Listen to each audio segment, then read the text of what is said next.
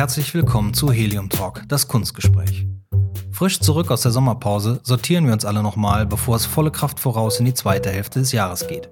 Für Galerien ist traditionell im September Saisonstart. Auch bei Helium Cowboy ist ab dann wieder eine ganze Menge los. In unserem Stadtteil Hamburg-Neustadt gibt es am 7.9. aber noch ein ganz besonderes Debüt anzukündigen. Neun Galerien hier aus dem Viertel machen dann ab 19 Uhr gemeinsam ihre Türen auf. Rundgang nennen wir das und mit dabei sind Enfant Art Space, Freelance, Gallery Lazarus, Golden Hands Gallery, Gutberg Nerger, LKB Galerie, Tempel 1844, Helium Cowboy Art Space Klar und Feinkunst Krüger. Mit dem Ralf Krüger von Feinkunst Krüger haben der Janis Fahl vom Clubkinder e.V. und ich im letzten Jahr einen Live-Helium-Talk gemacht, am Vorabend der Eröffnung unserer großen Jubiläumsausstellung Cowboyland. Fürs Fernsehen aufgezeichnet wurde das von Tide TV und heute nun bringe ich den endlich auch mal als Audiopodcast raus. Eine Konserve, okay, aber die hat es in sich. Zusammen bringen der Ralf und ich es auf über 35 Jahre Erfahrung im Galeriegeschäft. Als ich 2002 anfing, gab es seinen feinen Ausstellungsraum schon eine ganze Weile, damals noch im Portugiesenviertel. Von Anfang an war zwischen uns nie Konkurrenz, immer nur großer Respekt und eine innige Freundschaft. Wir haben auch damals schon zusammen ausgestellt, Künstler ausgetauscht und unsere Eröffnung mit einem Shuttle-Service in US-Limousinen verbunden. Ralf ist sogar mal als Galerist bei Helium Cowboy eingesprungen, bei einer der ersten Alex Diamond Ausstellungen 2005, glaube ich. Ich war da voll in Character, wie man so schön sagt, und er hat dann fleißig meine Bilder verkauft. So war Ralf auch mein Wunschgast, als es darum ging, vor dieser so wichtigen 15 Jahre Helium Cowboy Ausstellung im letzten Sommer einen Helium Talk zu machen. Es war, glaube ich, die bislang am besten besuchte Live-Show. Ralf hat sehr spannende Geschichten mitgebracht und wir beide sind ja auch ein bisschen bekannt dafür, eher direkt zu sein und kein Blatt vor den Mund zu nehmen. Herausgekommen ist ein schönes Gespräch unter guten Freunden über die Kunst und Künstler und das Ganze drumherum, gespickt mit Anekdoten aus dem Galeristenleben. Helium Talk. Ja, herzlich willkommen ähm, in der Galerie Helium Cowboy Artspace zum sechsten Helium Talk, das Kunstgespräch. Helium Talk ist eine Runde, die der Janis von den Clubkindern, ähm, Janis Wahl von den Clubkindern, ähm, gemeinsam mit uns, Helium Cowboy und äh, dem Sender Tide TV ähm, ausrichtet. Wir laden da in unregelmäßigen Abständen Menschen aus dem Hamburger Kunstbetrieb ein, die wir spannend finden. Ähm, heute ist ein ganz besonderer Abend, weil wir morgen unseren großen 15-jährigen, unser großes 15-jähriges Jubiläum feiern mit der Galerie. Und darum habe ich mir gedacht, dass mein Freund Ralf Krüger, der noch vier Jahre länger auf dem Buckel hat als Galerist in Hamburg, der perfekte Gesprächspartner für so einen Abend ist. Denn gemeinsam haben wir eine Menge zu erzählen. Und ähm, ich sehe gut aus. Du siehst gut aus. Frisch, frisch beim Friseur, du auch frisch beim Friseur? Ich nicht frisch beim Friseur. Also, ich krieg schon Mecker. Du kriegst schon Mecker. Gut, Mecker ist ein gutes Thema. Ralf und ich, ähm, ja. in der Tat. um das vielleicht vorwegzuschicken, wir sind ähm, ja eigentlich Konkurrenten, aber als ich die Galerie Helium Cowboy aufgemacht habe, 2002, 2003 hatten wir die erste Ausstellung schon, die wir gemeinsam gemacht hatten. Die nannte sich Supermart da haben wir gegenseitig Künstler ausgetauscht, ganz, ganz viele. Ich hatte Künstler von dir bei mir in den Räumen, er hatte Künstler von uns bei sich in den Räumen. Es war so eine Vorweihnachtsgeschichte, weil wir uns gleich von Anfang an sehr sympathisch waren, weil wir einen relativ ähnlichen Geschmack haben, was Künstler angeht, was Musik angeht auch. Und wir haben uns über die Jahre mehr und mehr schätzen gelernt, auch als Freunde und als Ratgeber. Und ähm, ja, und darum passt es vielleicht ganz gut, dass wir uns heute mal so drüber unterhalten, was in Hamburg denn so in der Galerienszene los ist. Tja. Tja. Also seid ihr Erzfeinde eigentlich? Erzfreunde? Eigentlich. Erzfreunde. Ja, irgendwie sowas. Wir, wir haben es noch nicht, ja. auch nach 15 Jahren haben wir es noch nicht ganz rausgekriegt. Wenn ihr ähnlichen, äh, ähnlichen Geschmack bei Künstlern habt, dann muss da ja irgendwie eine Reibung auch sein, dass einer sagt, 2004 hat mir einer mal einen weggenommen oder so. Oder also die meisten ja. unserer Begrüßungen fangen eigentlich immer damit an, dass wir uns beschimpfen. Ja. und dann liegen wir uns in den Armen und küssen uns. Aber es stimmt natürlich, das können wir gleich mit so, mit so einem Punkt anfangen. Natürlich gibt es da immer Überschneidungen. Es gibt Künstler, die Ralf schon zuerst mal ausgestellt hat, oder ich zuerst mal ausgestellt habe, die dann irgendwann auch bei Ralf ausgestellt haben. Oder umgekehrt. Es gibt Künstler, die wir uns mal eine Zeit lang auch geteilt haben, wie zum Beispiel Jim Avion, von dem wir heute auch eine Arbeit hier haben. Der hat dann nachher viel mehr bei Ralf ausgestellt, weil wir die Kapazitäten nicht hatten, das ist, ähm, ihn noch auszustellen. Wir haben Moki uns geteilt, die wir damals, weiß ich nicht, weil wir beide sehr interessiert waren, ganz am Anfang, ja, als Moki auf die Bühne kam. Dann hat Moki sich entschieden, bei uns ihre erste Ausstellung zu machen, hat aber gesagt, dann mache ich die nächste bei Ralf. Ähm, also, dass, dass sowas funktioniert im Kunstbetrieb, das zeigen wir eigentlich. Ähm, ich habe das Gefühl, dass bei uns beiden eher auch so eine, ja, dass es auch ganz, ganz vorteilhaft sein kann, dass sich das nicht, äh, wir sprechen auch, auch, die gleichen Sammler oft an bei solchen Künstlern gerade, aber ich weiß nicht, siehst du das anders?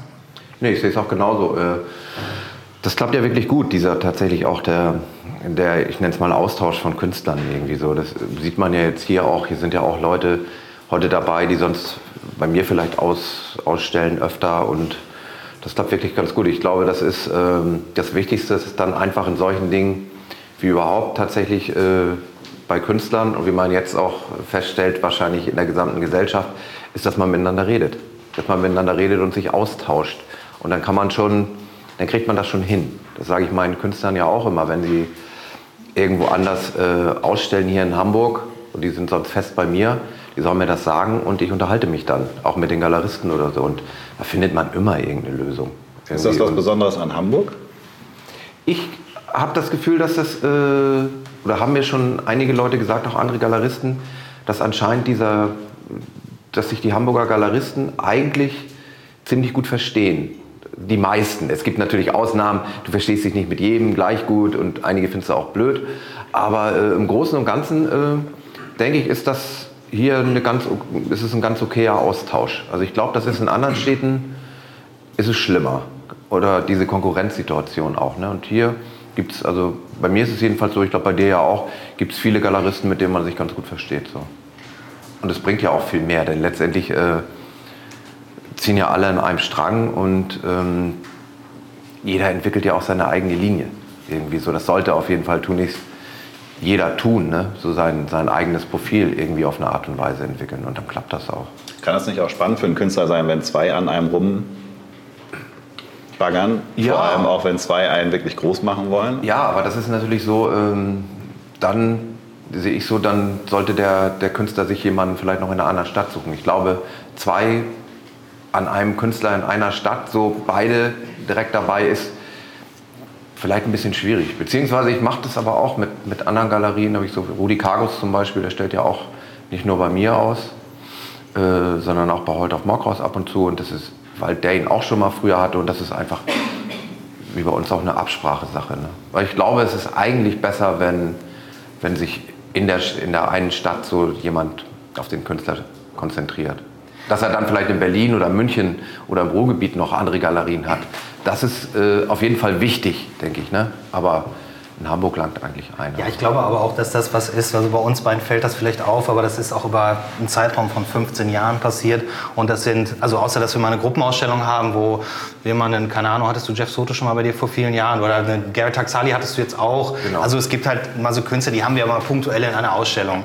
Ähm, aber wenn ich jetzt hingehen würde und würde einen der Künstler, mit denen Ralf ganz eng zusammenarbeitet, über die Jahre aufbaut und auch ganz, nehmen wir mal Heiko Miller zum Beispiel, ähm, wenn ich jetzt hingehen würde und würde mit Heiko in diesem Jahr eine Asola-Ausstellung machen, dann wäre das auch blöd für uns. Das funktioniert, weil es über die Jahre hinweg funktioniert und weil, ähm, weil es eben auch meistens in so Phasen war, bei Moki oder bei Patrick Fasar, eine Phase in, dem, in der Karriere dieser Künstler, wo sie selber mal gucken wollten, was wollen wir eigentlich tun, wo wollen wir eigentlich hin. Die Galerie Helium Cowboy, wir waren ja seit 2006 fast mehr international als in Hamburg äh, durch die ganzen Messen. Da habe ich auch ganz anders mit Künstlern zusammengearbeitet, als Ralf das gemacht hat. Hat Ralf denen vielleicht eine ganz andere Plattform gegeben, die in dem Moment viel attraktiver war hier. Ralf ist, dadurch, dass er auch vier Jahre länger hier ist und eigentlich immer schon viel tiefer auch so als in dieser Hamburger Szene war ja auch, ich meine, ich bin ein Zugereister, ähm, ja auch ganz anders verknüpft und es kann für so einen jungen Künstler dann eben auch mal spannend sein, da auszustellen. Und äh, ab einem bestimmten Zeitpunkt ist es schon wichtig, dass man auch als Künstler Farbe bekennt und Loyalität zeigt und bei, einem, bei einer Galerie ist. Ich habe hier auch ein paar Künstler dabei, äh, die auch gesagt haben, super gerne möchte ich bei dir eine Arbeit zeigen, Jörg. Das würde mich total freuen, bei der Ausstellung dabei zu sein. Ich frage mal meinen Galeristen, wie der das findet.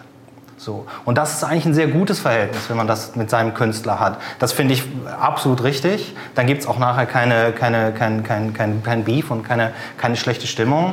Ähm, und, äh, und dann unterstützt der andere Galerist das ja auch noch eher. Prinzipiell ist es immer besser, du arbeitest als Künstler mit Galeristen in verschiedenen Städten zusammen. Ja. Äh, aber wie gesagt, in unserem Fall, äh, ist das jetzt, wie gesagt, das sind ein paar Künstler, bei denen es mal Überschneidungen gab. Ähm, bei Patrick Fasar war es auch nicht einfach, also da war das auch doof. Das war auch doof gelöst, haben wir hinterher festgestellt, aber nicht unser, also, ne, also nicht unser Problem wirklich, nichts, woran wir äh, dann jetzt irgendwie eine Freundschaft oder eine, eine kollegiale Zusammenarbeit dran scheitern lassen, was, wo man einmal sagt, das, das war scheiße, so, aber auch nicht so schlimm. so. Ähm, und ähm, letzten Endes ist, glaube ich, immer die Frage, was, was macht man mit den Künstlern? Das ist für mich zum Beispiel auch bei dir. Du hast ein, über Jahre hinweg auch ein ganz anderes Konzept gehabt, mit Künstlern zu arbeiten. Du hast ja eigentlich, ja, erzähl doch mal ein bisschen so von den Anfängen, weil da, da kommt das her. Du hast, ja, na, du hast ja ganz andere Künstler angefangen auszustellen, ganz am Anfang, die man so in Hamburg nicht gesehen hat. Du bist ja nicht gleich losgerannt und hast junge Hamburger Talente bei dir ausgestellt, ja, sondern du kommst ja aus der Musik eigentlich. Ja, das stimmt. 40 Minuten. Nur. Dann ist, das, dann ist der Akku das Tape. Die Kurzform, tatsächlich. Ich komme tatsächlich irgendwie eigentlich von der, von der Musik. Ich komme ja aus Rendsburg hier im hohen Norden und da habe ich schon immer Konzerte organisiert, so ziemlich frühe erste Generation äh, amerikanische Hardcore-Bands und solche Geschichten in so einem kleinen Laden. Alles mögliche andere aber auch. Und ich habe dann hier in Hamburg ähm, gearbeitet für Amphetamine Raptor Records. Das war so mein Lieblingslabel, so ein Krachlabel, wo so die Melvins, Unsaint, Chaos, God Bullies, Helmet und so weiter waren. Und da bin ich angefangen und da war es dann auch mein Job, ähm, Konzertplakate, limitierte, signierte Siebdrucke von Frank Kosik und von Coop zu, zu verkaufen. Ich sollte hier praktisch schon einen kleinen Vertrieb, so einen Mailorder aufbauen und wir hatten die exklusiv in Europa. Das waren so die Stars der Szene. Und das habe ich dann gemacht und bin dann weg irgendwie da, habe dann aufgehört dort und habe in Absprache Derek Hess, auch so ein Star der Szene, habe ich dann mitgenommen, habe meinen eigenen Mailorder aufgebaut und dann habe ich mit meiner damaligen Freundin haben wir so einen Raum gesehen, wo, wo man vorne ausstellen konnte und hinten wohnen konnte und habe ich gedacht, lass uns da doch hinziehen und dann zeigen wir die Plakate. Und nach einem halben Jahr habe ich dann gemerkt, äh, oder haben wir gemerkt, das ist ja ganz schön, aber irgendwie auch langweilig komm, wir machen mal eine Ausstellung. Hier, Franco die, und Christina, die kennen doch diesen einen Künstler. Und so fing es dann tatsächlich an. Das war äh, Matthias Fickinger. Der macht leider keine Kunst mehr. Der hat damals, hatte schon ein Stipendium am Bauhaus, hat gerade so einen Kunstpreis, hatte gerade so einen Kunstpreis gewonnen, wurde so durch Deutschland geschickt. Und den haben wir dann ausgestellt. Und der hat dann gleich so eine ziemlich tricky Konzeptausstellung dort reingebaut. Irgendwie. Und das war äh, spannend. Und so hat sich das eigentlich entwickelt im Laufe der Jahre. Ne? Ich habe am Anfang auch noch Jobs nebenbei gemacht, ziemlich lange. Und naja, da habe ich den einen aufgegeben, der andere Job, da ist die Firma pleite gegangen. Und ja, also man, ich bin so reingewachsen. Ich konnte dann einfach, dadurch, dass ich den einen Job aufgegeben habe, immer ähm, mehr Zeit und Kraft irgendwie in die Galerie stecken. Und als dann diese Firma pleite gegangen ist, dann stand ich so da und dann dachte ich, scheiße, was mache ich jetzt? Und habe gedacht, okay, ich probiere es einfach und versuche alles auf die Galerie zu setzen. Ne? Das war aber tatsächlich schon so nach neun oder zehn Jahren, ich weiß es gar nicht mehr genau. Und da hatte ich mir praktisch schon ein bisschen was aufgebaut. Ne? Und dann ist das so, ist es einfach so gekommen. Ne?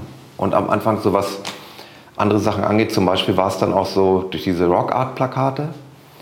Ähm, da war es dann auch mal eine Idee von mir. Ich hab, hatte gelesen, dass sie hier vorhatten, so ein Indoor-Festival zu machen, Musikfestival, eben das Reeperbahn-Festival. Hab die, hab's in der Zeitung gelesen, habe die kontaktet und habe denen gleich vorgeschlagen, ey, dann lass uns doch, wenn ihr sowas macht, auch das Flatstock, das ist eine große Poster-Convention, nach Europa holen. Das gab es damals nur in Amerika und äh, dann haben die das gemacht und das ist jetzt seitdem Bestandteil äh, des Reeperbahn-Festivals, also regelmäßig. Und jetzt vor zwei Jahren, glaube ich, war dann, war dann das Zehnjährige und dann habe ich nochmal eine Ausstellung angeleiert und mit konzipiert und meine, da war auch meine Sammlung zu sehen im Museum für Kunst und Gewerbe. Und das war so die erste Museumsausstellung weltweit mit Rock-Art-Plakaten der neueren Generation. Die 60er sind museal behandelt, aber das war noch nicht der Fall. Ne? Und ja, das ist also auch so ein Zweig, wo ich was gemacht habe, wo zum Beispiel auch Leute wie Derek Hess oder Tara McPherson die ja auch dann später weg sind von den Postern und eher so in die, in die Feinart-Sachen gingen. Ne? Also so, die habe ich dann auch irgendwie ausgestellt. Und da ist man dann auch gleich, weil es das in Europa nicht so viel gab, gleich an die richtig guten Leute gekommen. Ne? Jay Ryan zum Beispiel so. Ne? Welche Bands tun sich da außer meiner Lieblingsband Pearl Jam besonders hervor? Pearl Jam, ja, da gibt es auch so, das war auch lustig, äh, Brad Clausen zum Beispiel, der auch für Pearl Jam Plakate macht, so der war auch beim ersten Flatstock irgendwie dabei hier. Äh, ja, also viel wird gemacht hier für, na die Melvins natürlich, ne? Das ist so eine, so eine Lieblingsband, glaube ich, so, wo, wo alle irgendwie was machen. Ne? So, das also das ist ja, um das mal so, äh, so einzuordnen, in, hier in Deutschland immer noch relativ unbekannt, aber es geht schon so. Aber in Amerika ist das ein riesengroßer Markt und eine ganz große Kunstrichtung. Das sind diese Siebdruckplakate, von denen es dann limitierte Auflagen gibt zu Konzerten. Die ersetzen nicht die großen Citylights und die anderen. Und die sind halt nicht nur für, ich sag mal, verhältnismäßig kleine Bands, sondern Jeff Soto, den wir auch in der Ausstellung haben, der hat gerade eins für Metallica gemacht. Ja. Ne? Also die Dimension nimmt das dann schon an. Und dann gibt es da eine limitierte Edition von, äh, also ich weiß, wenn wir hier, wenn ich hier auf Konzerte gehe ähm, und gerade so Bands wie Melvins, wenn die kommen, dann haben die immer noch mal so einen Stapel, ein paar da rumliegen. Alle gucken immer nur, habt ihr irgendwie T-Shirts oder sowas? Und wenn du dann da hingehst, ist, oh, guck mal, da liegen noch ein paar Poster. Dann kriegst du dafür 10, 20 Euro, kriegst du dann manchmal Siebdrucke von ja. Konzerten aus Amsterdam oder aus Super. New Jersey, die sich die Leute hier nicht interessieren. Und Ralf hat das so ein bisschen, so ein bisschen auf die Landkarte gebracht. Zumindest ja, das so. war tatsächlich so. Also dadurch, dass, ähm, dass man das Flatstock hier rübergeholt hat, also wie gesagt, das war meine Idee. Gemacht hat es natürlich irgendwie das Reeperbahn Festival. Und äh, ich habe mich auch gekümmert. Aber das war tatsächlich so damals das erste Mal, dass die, die, Amerikaner und die Europäer sich getroffen haben. Richtig, die kannten sich natürlich vielleicht, die kannten ihr gegenseitig ihre Sachen, aber die haben sich hier getroffen. Ne? Und das war, glaube ich, auch nochmal unglaublich wichtig für die europäische Szene und auch für die deutsche. Seitdem hat sich die europäische Szene wirklich entwickelt, stark entwickelt in diesem Gebiet. Ne? Wie gesagt, das ist immer noch so ein bisschen, das ist jetzt kein Hype und kein großes Ding. Aber man hat dann, ich weiß nicht, ich habe dann so Sachen angeleiert, dass Justin Hampton hier Plakate gemacht hat, große Freiheit die White Stripes oder wer, wer war da damals noch so angesagt, die Strokes und solche Geschichten. Ne? Das ist doch auch eine schöne Randnotiz, dass das für Musikfans relevant wird und nicht nur für äh, Kunstfans, die sowieso ihre ganze Wohnung von Kunst voll haben, sondern dass so ein limitiertes Artwork von seiner Lieblingsband ob das dann auch auf T-Shirt stattfindet oder im Booklet oder äh, wie auch immer, oder ob das tatsächlich ein Tourplakat wird oder nur ein Artwork was man sich in einer limitierten Auflage kaufen kann. Aber das ist doch auch schön, dass das einfach nochmal andere Zugänge bringt. Und Auf dass jeden sich die Leute das ist ja, mit dem Künstler auseinandersetzen. Ja, das ist ja auch tatsächlich so. Ich meine, in der heutigen Welt, wo, wo vieles ja digital abläuft, du hast ja nichts mehr. Weißt du, so du, früher war es das Plattencover und ähm, das ist ja irgendwie weggefallen. So CD-Cover ist ja ein bisschen öde und ein Download auch. Und dann hast du vielleicht jetzt irgendwas anderes, was du so ein bisschen anfassen kannst. Ne? Ersetzt es vielleicht so ein bisschen. Ne? Und da, mittlerweile ist es ja auch äh, äh, stilistisch irgendwie eine wahnsinnige Bandbreite, die es da gibt. Ne? Von äh, Collagen, Geschichten über wirklich abstrakte Arbeiten bis hin zu zeichnerischen, malerischen Arbeiten. Also, oder zusammengesampelt, alles möglich. Ne? Was, ist denn, was ist denn für dich so ein, so ein Maßstab in der, so ein Maßstab in der, in der Zusammenarbeit mit Künstlern? Was ist, ähm, was glaubst du, wo, wo, wo, kann, wo kann dein Anteil als, als äh, Galerist oder auch jetzt als Galerist gerade von, äh, von Kunst Krüger liegen, wenn du mit Künstlern zusammenarbeitest? Was für Möglichkeiten, was für Chancen kann man denen geben? Wie wichtig ist deine Arbeit als Galerist? Ist immer ein kleines bisschen, bisschen schwierig zu sagen irgendwie. Ne? Ich, also ich glaube in dem Moment, wenn man als Galerist einfach eine Fläche hat und eine Fläche bietet, das ist ja, das ist ja schon mal wichtig. Und wenn du im Laufe der Jahre, wie, wie wir es ja gemacht haben, praktisch auch dir irgendwie eine Art, also schon einen Namen erarbeitet hast, äh, der eine gewisse Öffentlichkeit zieht, dann hilfst du denen natürlich schon an die Öffn also tatsächlich eine breitere Masse zu erreichen. Ne? Äh, und dann kommt es immer darauf an, irgendwie so, es ist, braucht natürlich eine gewisse Kontinuität ähm, und ein Durchhaltevermögen auch die Künstler immer wieder auszustellen. Ne? Also in dem Moment, pushst du sie ja auch und ähm, das bleibt im Gedächtnis bei vielen Leuten. So, wenn ich an Heemann oder Vogel denke, die beiden Jungs, die haben bei mir ja mal in der alten Galerie ihren kompletten, ihren kompletten Lebensraum in die Galerie geschafft mit Schallplatten, Bett, Büchern, Computer, Fernseher, alles was sie hatten, haben sie in meine Galerie gestopft, äh, die ungefähr genauso groß war wie der Lebensraum da in ihrem Atelier. Und dann haben die es mit einer Tonne Gips und zwei Tonnen Wasser komplett überzogen. Weißt, und solche Dinge bleiben natürlich äh, im Kopf hängen. Das haben die Leute auch Jahre später noch im Kopf. Ne? Äh, das war eine ziemliche Scheiße für mich und das bringt mich auch äh, immer an den Rand des Nervenzusammenbruchs. Ja, genau. Man kann es auch super verkaufen. Das ist ganz geil. das bringt einen dann so ein bisschen an den Rand des Nervenzusammenbruchs, aber äh, man sagt sich auch danach, ich mache es nie wieder. Aber dann kommen die, kommen die so ein, zwei Jahre später an und sagen, hey, wollen wir nicht mal wieder was machen? Und dann hat man es auch vergessen und dann kommen die manchmal mit noch was Schlimmerem. aber das sind natürlich so Sachen, so, so kannst du denen einfach dann helfen, indem du denen auch ähm, ja, den Freiraum gibst. Und für mich ist es ganz wichtig, in dem Moment, wo ich mich entschließe, mit einem Künstler zusammenarbeiten oder, zusammenzuarbeiten oder mit einer Künstlerin, ähm, dann habe ich die auch eigentlich immer schon eine Weile beobachtet, habe beobachtet, habe mir das angeguckt, irgendwie, was sie so machen und so weiter und so fort. Und äh, dann vertraue ich denen auch voll und ganz. Ne? Dann ist es wirklich so, dann mache ich irgend, sage ich, kommen die an und sagen vielleicht, hey, wollen wir nicht mal wieder was machen? Sage ich, ja. Und ähm, dann lasse ich die auch in Ruhe. Ne? Die können dann eigentlich machen, was sie wollen. Ne? So, ja, das machen die dann auch manchmal, ja. aber bist du dann, aber also, also mehr als den als Ratgeber siehst du dich dann nicht, also kein. Also ich habe das ja, man hat das ja auch heutzutage häufig, ja, dass es. Ja. Also es, es kommt drauf an. Es ist natürlich so, also du hast zu vielen Künstlern dann ja auch eine, eine enge Beziehung irgendwie. Ne? Es, es entstehen ja auch Freundschaften und äh, doch, da ist man vielleicht auch ein Ratgeber. Ne? Also so, auch wenn es Künstlern mal nicht so gut geht oder so, wenn die ihre Krisen haben, so dann und eine Ausstellung machen wollen, dann denen eine Ausstellung gibt und das pusht dann vielleicht auch so ein bisschen. Ne? Oder wenn Künstler ankommen und die vielleicht noch nicht so lange dabei sind und fragen, oh, ich habe hier eine Anfrage, ich soll da und da ausstellen, was meinst du denn? Und dann guckt man sich das an und denkt so, oh, nee, lass mal. Irgendwie, ne? Weil es ist ja auch nicht immer überall gut irgendwie auszustellen. Irgendwie, ne? Es gibt da auch so, weiß ich nicht, so Plätze, da, das kann man sich auch sparen. Muss, muss ich leider so sagen, ja.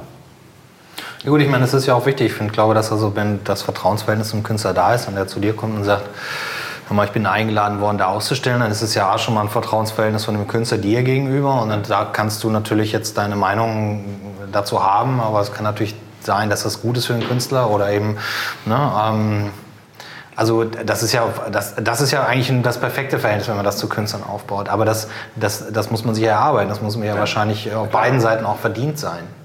Klar, das ist ja sowieso immer so. Ich habe heute so einen Schülerpraktikanten gehabt, äh, der diese Woche, und dem habe ich es dann auch versucht, so ein bisschen zu erklären. Du musst dir natürlich auch als Galerie irgendwie so, ja, du musst ja auch so eine Reputation haben. Du musst dir das ja auch wirklich erarbeiten. Zum Beispiel, wenn ich so die amerikanischen Künstler sehe, ähm, so diese, sagen wir mal bei den Posterkünstlern zum Beispiel, ähm, da habe ich ja mit Leuten zusammengearbeitet. Derek Hess zum Beispiel ist ein ganz großer in der Szene. Und die musst du gut behandeln. Du musst die vernünftig bezahlen, korrekt, pünktlich und so weiter und so fort. Du musst sie gut behandeln. Und dann, weil das kann ja auch immer angehen, dass äh, wenn ich dann Künstler anschreibe, jetzt Justin Hampton oder Tara oder Jay Ryan und sage, dass die dann vielleicht mal nachfragen bei dem und wenn die dann sagen so, äh, lass das mal sein, dass der Typ ist ein Idiot oder der zahlt nicht oder irgendwas, dann bist du raus irgendwie. Ne? Du musst dich, musst dich wirklich irgendwie schon korrekt verhalten. Ne? Steckt das in einem oder ist das Talent oder ist das einfach jahrelang harte Arbeit oder würdest du sagen oder würdet ihr beide sagen, das macht irgendwann Klick und dann ist man durch und dann sagt man, man handelt jetzt so erhaben, dass einem da keiner mehr was anhaben kann. Also ist das so ein Momentum wie die Zusage, dass das erste Flatstock nach Hamburg kommt oder ist das, liegt das ganz woanders? Ist das eher eine Emotion, die du an einem Freitagabend hast, wo du denkst, so, eigentlich ist das schon ganz gut, was ich hier die letzten Jahre gemacht habe? Ich glaube, es ist eine Mischung aus allem so ein bisschen irgendwie. Ne? So, aber äh, du, musst es immer, du musst es dir immer weiter erarbeiten irgendwie. Ne? Du, kannst dich nicht, du kannst dich nicht ausruhen. Irgendwie, ne? Du musst ja, also es ist, kannst dir einfach irgendwie, wenn du Scheiße baust gegenüber den Künstlern, ist nicht gut. Irgendwie, ne? Oder auch, auch gegenüber den, dem, deinen, deinen Kunden und so weiter und so fort. Du hast ja auch, denke ich mal, eine, vielleicht eine gewisse, eine gewisse Verantwortung irgendwie allen gegenüber. Zum Beispiel, wenn ich die Ausstellung mache, ich meine, bei mir ist das Programm ja relativ weit. Ich bin ja jetzt nicht in eine Richtung festgefahren. Dann muss es immer es ist das Wichtigste überhaupt, dass, äh, dass die Qualität stimmt und dass du etwas Gutes zeigst. Das muss nicht jedem gefallen. Überhaupt nicht. Es kommen, können auch Leute ankommen, die sagen, es gefällt mir nicht so gut. Aber das Wichtigste ist, äh, dass du ein, ein Level hast an Qualität, die stimmt, was hoch ist. Und das erarbeitet man sich natürlich auch über die Jahre. Am Anfang waren vielleicht auch ein paar Sachen dabei bei mir, so wo ich denke, hm, würde jetzt nicht mehr so passen. Ne? Aber das steigert sich auch. Und das musst du dann ja auch irgendwann halten, dieses Level. Ne? Wie gesagt, auch gegenüber, gegenüber deinem Publikum. Ne? Und ich habe letztens tatsächlich ein schönes Lob gekriegt von einem meiner Künstler, dem bei weitem nicht alles gefällt, was ich mache. Aber der hat gesagt, erstens ist es spannend bei mir, also er kommt da immer wieder hin und ist manchmal auch überrascht. Und ähm, die Qualität stimmt einfach, ne? auch wenn es ihm nicht gefällt. Und äh, das ist für mich das Größte überhaupt. Ne? Also ich glaube, das ist, das ist ein ganz wichtiger Aspekt.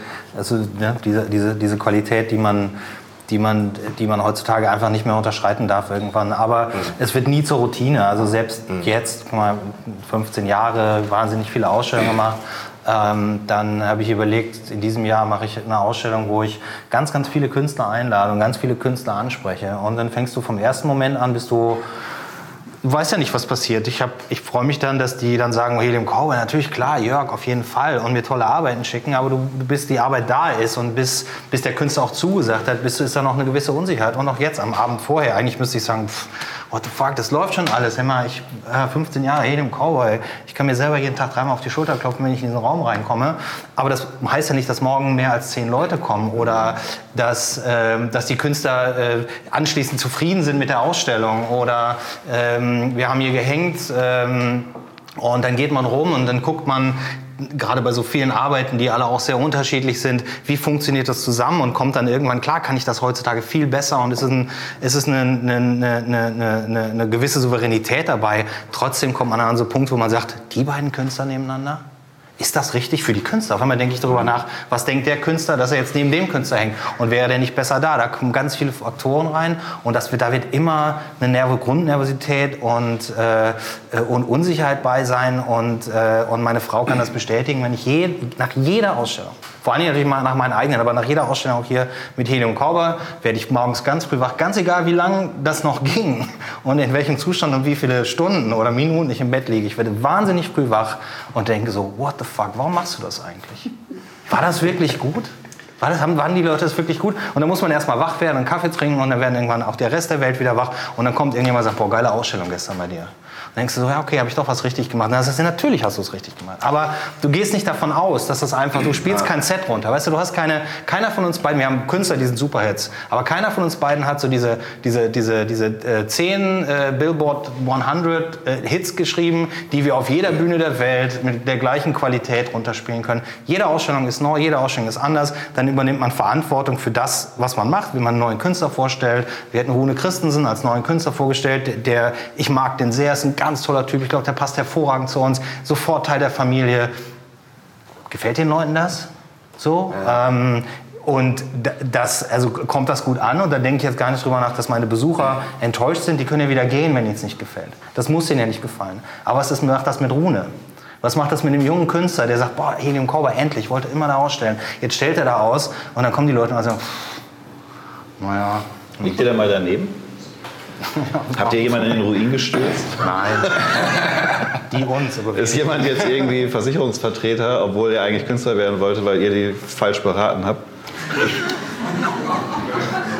Oh Gott. Aus dir wird nie was, Junge, lass das. Ich, also ich, ich glaube nicht, aber das ist natürlich... Äh, also da ist, ich glaube, da ist, ist die Macht irgendwie, also meine Macht auf jeden Fall vielleicht auch ein bisschen begrenzt, weil letztendlich ist es, ist es auch so, dass ich tatsächlich bei mir, genau wie die Künstler, auch so ein bisschen ums Überleben kämpfe. Ist vielleicht zu hart gesagt, aber so man schrammt da manchmal schon so an der Kante lang und muss wirklich sehen, wie man, wie man irgendwie langkommt. Ne? Wie kann man sich das vorstellen? Ist das immer eigentlich so ein, eine Balance aus, ein Künstler macht eine Galerie mal wieder groß und eine Galerie macht einen Künstler mal wieder groß und eigentlich ist das gut das, so, wenn das 14, 15, 19 Jahre in so einer... Das ist dann auch nochmal so, also ich habe ja mit vielen Künstlern gearbeitet, die dann wirklich zu größeren Galerien gegangen sind. Ne? Die sind dann wirklich zum Teil abgegangen. Ähm, aber man hat dann meistens jedenfalls noch ein gutes Verhältnis zueinander Und es bewegt sich ja alles auch so ein bisschen in Wellen. Weißt du, so gerade bei den Künstlern, dann sind die mal total angesagt und dann sind die da oben und stellen in New York aus, irgendwie so in, in Soho, in so einer Galerie, wo auch Bilder, was, naja. Äh, also so, so fett, so eine im Erdgeschoss gegenüber von weißt du, äh, ne? wo vor der Ausstellung schon alles verkauft ist und so weiter und so fort. Und äh, das ist dann einfach so, die sind dann vielleicht mal oben, aber dann geht es ja bei denen vielleicht auch wieder ein bisschen runter und dann bin ich vielleicht ein bisschen größer geworden und irgendwann trifft man sich vielleicht auch mal wieder und dann ist man vielleicht mal wieder so ein bisschen auf ungefähr einem Level. Vielleicht ist er immer noch größer als du, aber man ist auch gewachsen und äh, dann stellt er mal wieder bei dir aus. Ne? So nach was weiß ich wie vielen Jahren. Ne? So. Ja, also ich glaube, dass. Also ich, das, das, ist, das ist natürlich total unterschiedlich. Wie gesagt, weil Künstler und Galeristen sind auch große Egos und sehr individuelle Menschen, ähm, die sowas machen. Äh, Ralf ist was ganz Besonderes.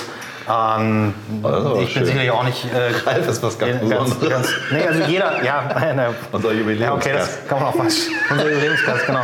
Ähm, aber das, also schön ist es zum Beispiel, wenn man Künstler dann tatsächlich erreicht, vielleicht auch Künstler, mit denen man noch nicht zusammengearbeitet die hat, die sehr bekannt geworden sind. Man spricht die an, sagt mal, das finde ich ganz spannend, sagen die, oh, Helium Cowboy oder Falkons Krüger, da möchte ich gerne mal dabei sein. Ralf hat eine Ausstellung, diese Don't Wake Daddy Ende des Jahres, da sind immer Top-Namen dabei, über Jahre hinweg. Dann kommt mal wieder jemand dazu, der auch ein Top-Name ist. Dann kommt aber jemand mal dazu, den Ralf oder Heiko das mal einfach entdeckt haben ähm, und der, den, der dann hier vielleicht auch einschlägt. Wir haben in dieser Ausstellung Künstler dabei, die sind in den USA ganz groß, die kennt hier kein Schwein. Die stellen wir zum ersten Mal aus. Wir stellen hier aber auch mal zum Beispiel, wenn du dann so das Beispiel London Police nennst, die kenne ich ewig schon. Also wie gesagt, ganz vom Anfang mit diesem Bandwagon Urban Art und Graffiti.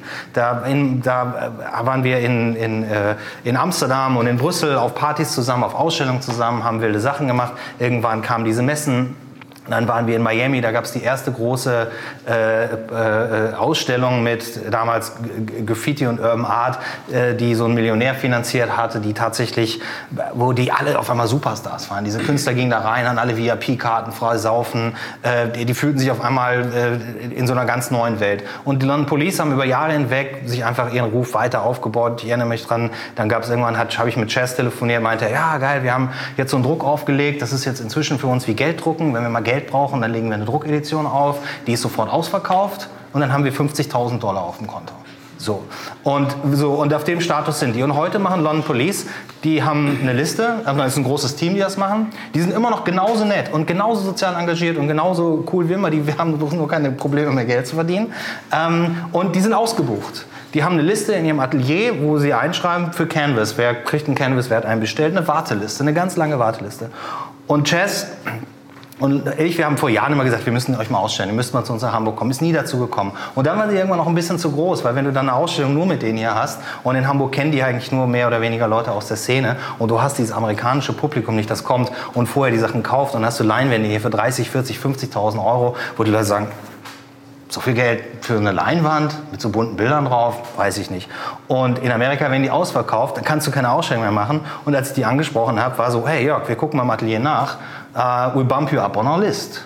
Und dann gehörst du zu den Leuten, die sagen, ich hätte dich gerne bei meiner Jubiläumsausstellung dabei. Und dann sagen, ja, ey, kein Problem, Jörg. Und das ist so ein Punkt, den man dann irgendwann bei manchen Künstlern erreicht, wo man sagt, hey geil, die Freundschaft besteht, die wissen, wie wichtig mir das ist, sie dabei zu haben, jetzt mal die Gelegenheit, nach, keine Ahnung, zwölf Jahren, die man sich kennt, euch auszustellen. Und das sind so Momente, die sind dann einfach, ja, die, dafür hat sich das dann auch alles irgendwie gelohnt. Ne? So. Und wenn du dann halt so junge Künstler, du hast jetzt auch äh, zuletzt bei Wake Day, im letzten Jahr hattet ihr diese Zeichnerin, diesen Zeichner, Zeichnerinnen, Zeichner dabei. Amadine Orodin. Genau, Genau. Amerika ja auch schon wesentlich Total. bekannter inzwischen. Ne? Also ja, hier ja. auch noch relativ neu. Und wenn ich dann bei Ralf in die Ausstellung reingehe und äh, weil jetzt bei der hatte die ja nochmal gezeigt, jetzt bei einer anderen Ausstellung geht mal rein und dann waren da überall Punkte, dann sage ich, wie toll ist das jetzt für Ralf? Äh, äh, äh, dass er gesagt hat, ich, ich gehe jetzt mal das Risiko ein, weil diese ganze Scheiße immer aus den USA und überall herzukriegen mit zum Zollrennen. Also früher mussten wir ja immer zum Zollrennen. Heute, ja, dies, dies heute geht das ja ein bisschen besser. Ja, okay, das ging jetzt aus Paris, aber trotzdem, über diese ganze Sache darf man ja auch immer nicht unterschätzen. Ähm, das ist ja auch mal ein Aufwand und wenn man es nicht verkauft, schickt man es zurück. Und wenn dann so Punkt, Punkt, Punkt, dass du, Ralf hat hier in Hamburg Leute überzeugt, dass das ein guter Künstler ist oder eine gute Künstlerin. Und dann. Ja, zusammen mit Heiko Müller. Ja, mit Heiko Müller. Ja. Daddy mache ich ja immer mit Heiko. Ja, ja. Ihr beide also. Aber das kennst du ja auch von Künstlern, die nur du ausgestellt hast. Ja, also, Gibt's es, auch. Gibt auch andere gute, es gibt auch andere gute Kuratoren. Nicht nur Heiko und Rhein. Gut, ist dir das denn leicht gefallen, 15 äh, Jahre Werkschau zu machen und da 50? Also das ist ja wahrscheinlich nicht umsonst eine gerade Zahl. Das ist eine ungerade Zahl. Hast du 51 Künstler? Nee, wie viel nee, hast du? Wir haben jetzt, warte mal, drei sind verschollen gegangen auf dem Weg. Wir haben jetzt oh. 54. Skandal. 54. Ja. Ist dir das leicht gefallen oder hast du da auch mit Wonne nächtelang drüber gesessen und so 15 Jahre Revue passieren lassen und geguckt, was ist gut gelaufen, was nicht? Wen willst du unbedingt dabei haben? Also es gab Leute, die wollte ich unbedingt, unbedingt dabei haben, von denen, mit denen ich zusammengearbeitet habe. Es gab Leute, die wollte ich sehr gerne dabei haben, weil mir die in den letzten Jahren aufgefallen sind, mit denen ich vielleicht auch noch nicht zusammengearbeitet habe oder mit denen ich in den letzten Jahren mal zumindest in Kontakt stand. Ähm, es gibt auch die Möglichkeit, bei sowas mal einen einen, das ist da auch nochmal eine Plattform. Es gibt zum Beispiel hier äh, einen Künstler aus Amerika, mit dem ich gut befreundet bin seit vielen, vielen Jahren. Der baut große Installationen. Den haben wir jahrelang versucht nach Hamburg zu holen. So jemanden kannst du nur mit so einem Stipendium nach Hamburg holen, weil er halt große Installationen baut. Ich kann nicht jemanden aus New York einfliegen und dann hier äh, drei Monate lang mit ihm eine Ausstellung bauen und, äh, und dann kommen die Leute und betreten ein irrsinniges Boot, was man nicht kaufen kann. Es ist nicht Gips, aber so ähnlich wie die Gips-Sache. Und jetzt haben wir es geschafft, tatsächlich, dass ich gesagt habe, Mensch, schick mal eine Arbeit, mal sehen, wie die ankommt. Und dann ist der dabei, der war auch noch nie dabei. Äh, es gibt immer mal auch so ein paar Bedenken, wo man sagt, naja, den lade ich nicht ein. So, ne? Irgendwo muss, ist die Galerie auch begrenzt. Ich hatte, ich hatte ein Bild im Kopf, als ich, die, als ich, dieses, als ich gesagt habe, was mache ich eigentlich, was mache ich eigentlich, da habe ich gesagt, ich mache es hier, ich gehe nicht raus, wie früher bei unserem Fünfjährigen, wo wir diese riesengroße Location bespielt haben, eine Installation gebaut haben. Ich möchte den quasi zu Hause feiern, meinen Geburtstag. Und ich möchte, dass die Bilder in einer Reihe hängen, keine Clusterbildung, kein nach oben, kein nach unten, kein in die Ecke. Und darum fange ich schon mal an und sage, eine Beschränkung des Formats. Und dann bin ich hier einmal durchgegangen, habe in etwa so ausgerechnet, dass ich hier maximal 60 Arbeiten reinkriege, wenn sie in dem Format sind und nicht alle 50 mal 50 machen. Und fast alle Bilder, die hier hängen, haben Abstand von 15 Zentimetern zueinander. Also viel Luft ist da nicht. Und dann hast du gute Freunde, die sagen, bau eine Skulptur, muss die auch 50-50 sein? Sagst du, nee, nee, eine Skulptur im Raum muss gar nicht unbedingt 50-50 sein.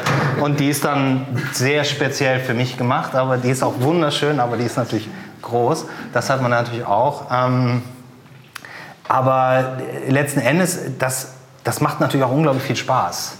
Und auf, auf der Liste, die ich hatte an Künstlern, die ich einlade, das war natürlich viel, viel mehr am Anfang. Und ähm, da gibt es Leute, die keine Zeit haben da gibt es Leute, die, ähm, die tatsächlich auch keine Kunst mehr machen, von denen mit ich früher zusammengearbeitet habe. Also zwei Künstler, mit denen ich früher zusammengearbeitet habe, die gesagt haben, du, ich, mach, ich, bin, jetzt, ich bin jetzt Lehrer.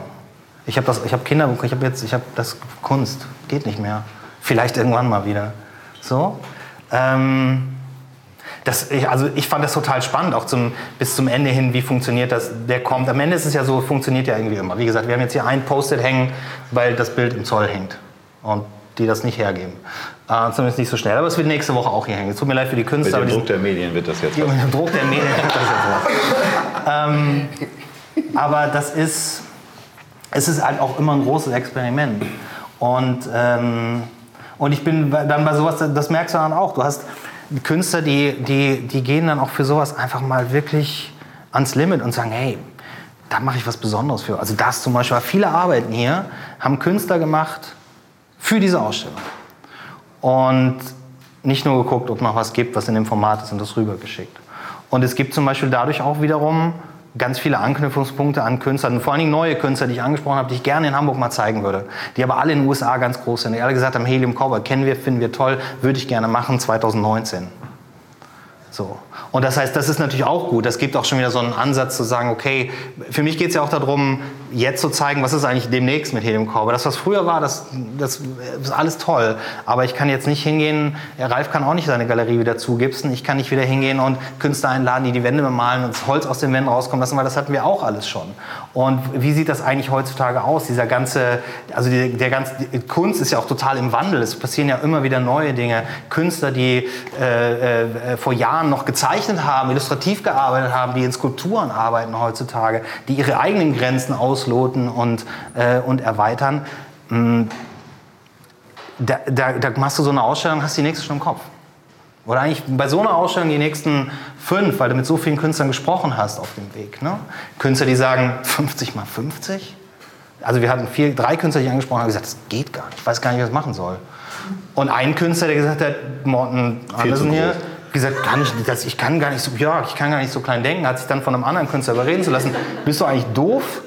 Stell mal bei dem Jörg, mach das mal. Und dann hat er sich hingestellt und gesagt, okay, das versuche ich, ganz große Herausforderung für den, musst du mir überlegen. Ich mache kleiner, ich brauche nicht so lang, aber ganz groß. Also das, da sind jetzt in, in den 56 Bildern oder 55 Bildern, die hier hängen, sind unglaublich viele Geschichten wieder drin. Und das ist ja auch das, also du hast unglaublich viele Geschichten, also auch so eine Plattform gegeben durch die Ausstellung, die du machst, die mit verschiedenen Künstlern machst. Das ist ja auch das Spannende so an diesem Galerieberuf. Und wenn man dann sieht, wie mit der Gipskonstruktion, die dann irgendwas haben sie das nächste gemacht. Also war ja Autoreifen. Der, das war davor, das waren ja 350 war Autoreifen, wo ich die Ausstellung abbrechen musste, weil, äh, weil ich da gearbeitet habe und einfach Kopfschmerzen hatte jeden Tag, als ich in diesem Mief saß, äh, während die Jungs äh, schön irgendwo, ich glaube in der Ukraine waren, in den, in der, irgendwo am Wandern in den Bergen, in der frischen Bergluft. So. Und äh, ja, solche Geschichten. Und dann hat Stefan in seiner Soloausstellung bei mir dann ja auch ähm, 400 Euro Paletten reingehauen. Und in dem Moment, wo in die kleine Straße da vorne der große LKW mit einem Anhänger kommt, so ein richtiger Sattelzug, der so auf der Autobahn fährt, dann stehst du da und da wird dir ein bisschen mulmig in dem Moment. Und wenn du dann siehst, da wird alles aufgebaut und da geht es irgendwo zwei Meter runter, wenn dann jemand runterfällt dort, äh, dann ist er vielleicht tot und so. Und äh, äh, es geht so. Also seid ihr in 15 und 19 Jahren langweiliger geworden? Nee, das war ja letztens erst. also das, Gute Antwort. Ja, nee, tatsächlich hat, äh, ich glaube, bei Stefan hat diese Ausstellung vor zweieinhalb Jahren oder so gemacht. Das ist ganz, das ist super gelaufen da, das hat sehr viel Aufmerksamkeit gezogen. Ich glaube, das hat mit dazu beigetragen, dass er dann später das äh, Stipendium der Villa Romana bekommen hat, was ja nur vier deutsche Künstler bekommen in Florenz irgendwie so. Ne? Und äh, dann hat sich das schon wieder gelohnt. Weißt du, in dem Moment denkst du so, endlich, weil ich habe die ewig ausgestellt. Und bevor man da überhaupt irgendwas verkauft hat, leck mich am Arsch, echt. Ähm, und klar, dann Villa Romana, weißt du so, da kommt dann die Grütters vorbei und schnackt einen aus mit, mit Stefan und so weiter und so fort. Daraufhin hat er jetzt auch eine große Galerie in München bekommen und auf einmal passiert es und zack, dann ist er in der Bundeskunsthalle und verkauft, verkauft an Museen, große Sammlung und so weiter und so fort. Habt ihr viele so schöne Geschichten, wo ihr entweder so ein Quäntchen oder ein bisschen Momentum oder ganz viel Anteil dran habt, dass denen Gutes widerfährt?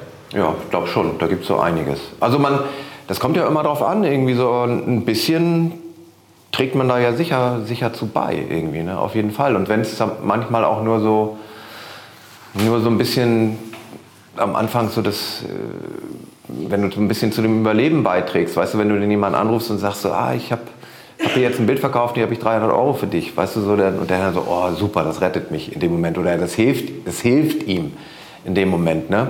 Das kann dann sein, dass ein halbes Jahr später sieht es dann so aus, äh, wenn du ihm dann sagen würdest, ich habe 300 Euro für dich, so, dann könnte der auch sagen, so, hä, wie 300? Ich habe gerade für 50.000 Dollar meine Ausstellung da und da verkauft oder für 100.000. Ne?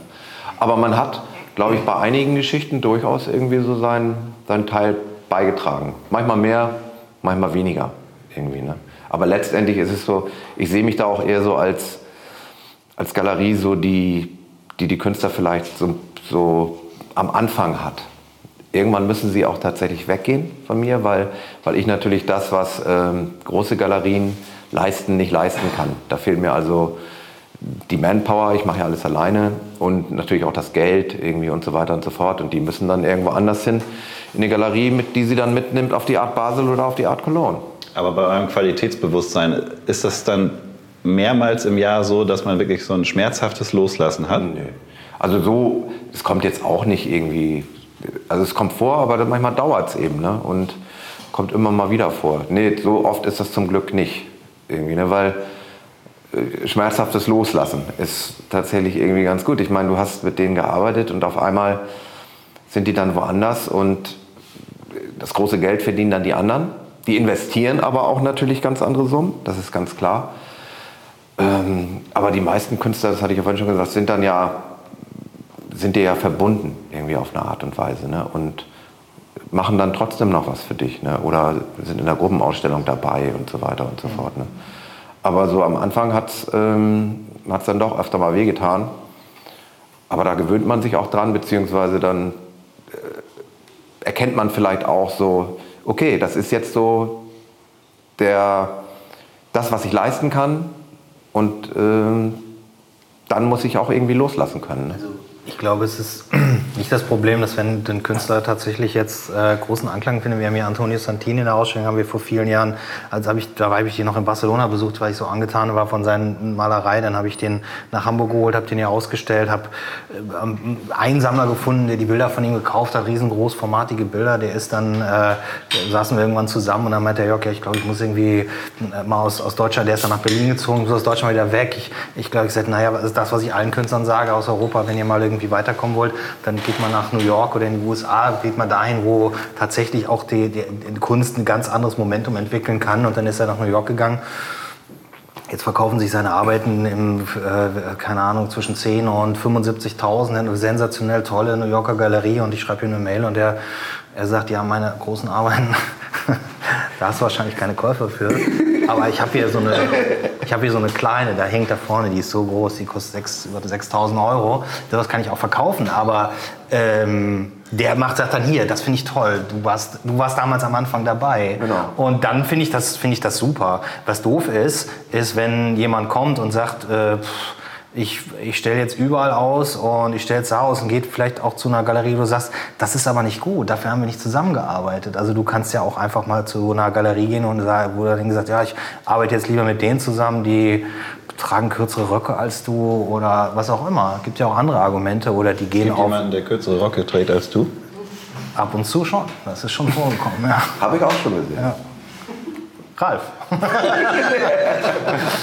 ähm, ja. Nein, aber also das ist dann doof, ne? So, wenn es dann so. Aber wie gesagt, das ist ein Geschäft auch, wo, wo viel, viel Persönlichkeit drin steckt und viel Ego drin steckt. Und ähm, ich glaube, Ralf und ich sind in einem Punkt uns auch auf eine gewisse Art und Weise ähnlich. Wir nehmen kein Blatt vom Mund, wir sind sehr ehrlich. Wenn, wenn, wenn mir einer blöd kommt, dann sage ich das auch. Wenn ich äh, mit einem, mit, von einem Künstler schlecht behandelt werde oder von, einem, von irgendwem, dann, dann, dann, dann, dann sage ich das auch. Wenn mir gewisse äh, Konzepte in der Kunst nicht gefallen, wenn ich sage, dass ich das, das nicht gut finde, dann ich muss nicht alles unterstützen und nicht alles gut finden. In den letzten Jahren hat sich diese ganze Kunst- und Galerieszene auch wahnsinnig hin zu so einem, zu so einer, so einer, zu so einem Event-Gedöns entwickelt, was ich auch scheiße finde. Und dann, sag, und, dann, und, dann, und dann möchte ich das auch sagen, nicht, nicht, weil ich mich, nicht weil ich mich nur aufregen möchte darüber, sondern ich sage, aber man kann ja vielleicht was damit machen. Ralf und ich arbeiten seit so vielen Jahren mit Künstlern und bauen die auf, keine Ahnung. Die waren noch, manche waren noch Babys, als sie zu uns gekommen sind. Und dann, dann bist du ganz lange, arbeitest mit denen zusammen und dann, dann, dann steckst du unglaublich viel ein. Und bei der dritten, vierten, fünften Ausstellung, dann kommt auf einmal, hast du einmal ein, zwei Leute gefunden, die sagen, das finde ich toll. Die haben vielleicht auch das nötige Kleingeld und die Leidenschaft, sich in junge Künstler zu verbeißen, zu sagen, da kaufe ich jetzt mich rein, das kaufe ich, das erzähle ich meinen Freunden, ich finanziere euch einen Katalog und dann bist du an so einem Punkt und dann hast du die, dann hast du die irgendwo hin entwickelt. Und dann kommt aber irgendein Event mit, einer, mit einem schicken äh, mit Musik und DJs und, und allem drum und dran und, äh, und dann, dann, dann, dann wird deine komplette Galeriearbeit im Prinzip so mit einer großen Party verramscht. Und das sind so Dinge, da bin ich dann eher so grantig. Wenn ein Künstler Erfolg hat, finde ich das super. Also wenn ein Künstler sagt, Jörg, ich habe nächstes Jahr eine Ausstellung in New York, ich meine, äh, bei, keine Ahnung, großen Galeristen, dann, dann, dann ist meine erste Frage, wie kann ich dich unterstützen? So, meistens kann man diese Künstler mit unterstützen und sagen, du hast doch immer Fotos gemacht. ich habe meine Bilder nicht dokumentiert. Oder was auch immer. Oder schreib mir mal was. Oder fürs Visum oder irgendwas. Und also zum Beispiel, guck mal, bei Antonio, bei Victor Castillo, bei ein paar anderen Künstlern habe ich diese, diese, diese, diese aufwendigen, langen Briefe, Liebesbriefe an die Konsulate und an die, an die Regierung geschrieben, warum diese Künstler so toll sind und warum die eine Aufenthaltsgenehmigung in den heiligen Ländern USA und, und Berlin und sowas haben müssen, je nachdem, wenn sie aus dem Ausland kommen. Ähm, und das hat dann geklappt. Und das ist dann immer so, da bist du, da hast du denen tatsächlich bei geholfen. Und dann finden die meistens auch immer Leute, wo sie sagen, ja mal, kannst du mir besuchen in New York, ich habe da eine geile Galerie. Wenn du dann sagst, kannst du mal hier ein Bild drüber schicken, dann sag ich, ah. Aber. Tut, tut, tut. Guck mal, Ralf bleibt da ganz ruhig bei dem Thema. Ja. Nö, ich bin ja auch Also wir haben uns da ja auch im Vorfeld schon so ein bisschen drüber unterhalten und ähm, ich habe mich auch mit Kunden irgendwie letztes Mal so über, unterhalten. Es geht da, die hat es irgendwie, ich meine, so Banalis Banalisierung der Kunst genannt, mhm. weil, weil es da tatsächlich auch um andere Sachen geht. Irgendwie ähm, irgendeine Pop-up-Galerie oder eine Galerie, die dann einmal im Jahr ist, die eigentlich nur da ist, andere Dinge zu unterstützen, wo es nicht mehr wirklich um die Kunst geht. Ähm, oder wenn ich mir das jetzt angucke, das war, ich, war das Welt oder Zeit, ich bin mir nicht mehr ganz sicher, die dann auf einmal so ein, von der Kunstgeschichte äh, so ein, so ein Heft rausbringen, in einer wahnsinnigen Auflage, wo sie dann Editionen von Kuhns, Bücker, was weiß ich wem noch anbieten. Ne? Die haben, da frage ich mich dann tatsächlich, also die auch dann 1, 2, 3, 5.000 Euro kosten. Und da frage ich mich dann eigentlich so, was soll denn der Scheiß? Irgendwie so, die nehmen, äh, also wirklich, was, was soll denn das irgendwie so? Ne? Die haben da so die Macht, die drucken das, die haben da irgendwie so eine gewisse Reichweite und äh, setzen nur auf große Namen und versuchen da irgendwas zu verkaufen. Haben es eigentlich doch überhaupt nicht nötig. Und vielleicht nehmen die dir auch Kunden weg oder machen da so merkwürdige Arbeit. Also wie gesagt, auch so manchmal so Eventsachen äh, schwierig irgendwie, ne? wenn dann irgendwas beworben werden soll oder so, ne? oder manchmal auch so Charity-Geschichten und das ist auch gut auf eine Art und Weise, aber auch auf eine Art und Weise dann, dann eine Konkurrenz und da wird dann, wird dann irgendwie ein unglaubliches Bohai gemacht und Ah, also schwieriges Thema. Könnt ihr das verifizieren, dass von so Events tatsächlich Leute nicht in eure Galerie kommen? Also dass sie sich nicht weiter mit Kunst auseinandersetzen, weil sie da was für 39 nee, Euro gekauft nein, haben? Nein, die kommen, die kommen vielleicht weiterhin in die Galerien, weil sie es spannend finden. Aber man darf ja mal, also wenn, wenn wir jetzt mal äh, Hamburg als, als, als Markt betrachten, der ist sehr überschaubar. Wir teilen uns mit den Galerien hier in Hamburg relativ, also wir, wir kennen eigentlich alle die gleichen Sammler zum größten Teil, ähm, die Kunst kaufen. Viele unserer Freunde kaufen bei uns gegenseitig mal hier eine Arbeit, da eine Arbeit, da eine Arbeit. Der Markt ist einfach überschaubar. Und wenn du dann Großveranstaltungen da reinziehst, die so auf den Punkt mal sagen, hey, laut, bunt, toll, alles hier. Und, und, und äh, dann zieht das natürlich unglaublich viel Kohle raus, weil es natürlich manchmal auch schöner ist, in einem in, einem, in, einer, in einer coolen Umgebung vielleicht was einzukaufen oder halt auch für den guten Zweck. Und da, also da, da sage ich prinzipiell ja gar nichts gegen, aber man muss halt im Hinterkopf immer bedenken, dass äh, viele Galerien in Hamburg oder ich sage mal die meisten Galerien und Galeristen in Hamburg, die tatsächlich Künstler über Jahre hinweg aufbauen und da rein investieren, ähm, dass das deren Lebensgrundlage ist und äh, äh, dass das auch nicht unbedingt immer gut ist für die Künstler, wenn sie so punktuell auf einen Punkt hingehen. Man kann ja so, so also dieses ganze Thema Auktion, was in den letzten Jahren groß geworden ist, alle machen Auktionen. Ähm, Millantor Gallery macht Auktionen, alle machen Auktionen für einen guten Zweck. Das ist Spaß, das ist ein schöner Event aber da ist niemand, der darauf achtet, kriegt der Künstler überhaupt eigentlich den Wert seines Bildes da, weil eine Auktion ist ja nur dann erfolgreich, nicht wenn ein Bild verkauft wird, sondern wenn das Bild über Wert verkauft ist. Dann ist es ein Erfolg für den Künstler und vielleicht den Galeristen, der dahinter steckt. Wird aber ein Bild verkauft, was 1000 Euro kostet, auf einer Auktion für 500 Euro und da sagt der Typ, der das kauft, sagt doch, Mensch, Herr Krüger stellt der nächste Woche aus, da gehe ich mal hin, gucke ich mir das an, ist da, oh, die kosten ja alle 1000 Euro mehr. Nee, dann gehe ich nächstes Jahr wieder auf die Auktion und kaufe den billig.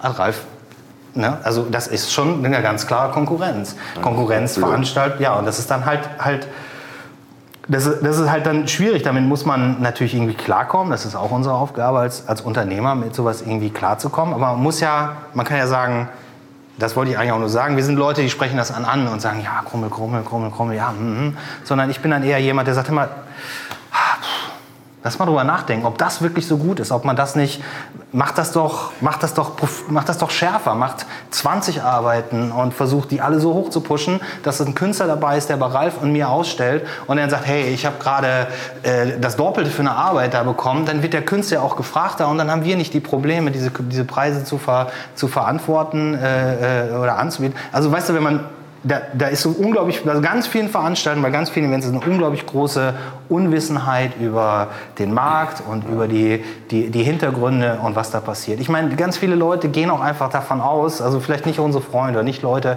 die das über Jahre hinweg verfolgen, die auch bei Ralf bei Ausstellungen sind, wo nichts geht und dann bei Ralf sind bei Ausstellungen, wo überall rote Punkte kommen und wo dann mal schnell durchgerechnet, boah, jetzt hat der Ralf wieder 30.000 Euro verdient. Alter. Stimmt ja noch lange nicht. Also da viele Rabatte dabei, die Künstler kriegen ihren Anteil, vielleicht gibt es auch noch Special Deals mit Künstlern. Ähm, weißt du, das weiß ja immer gar keiner, wie, am Ende, wie viel am Ende hängen bleibt. Aber ganz viele Leute denken natürlich auch, guck mal, ey, schicker Raum, weiße Wände, immer neue Kunst, ähm, frische T-Shirts.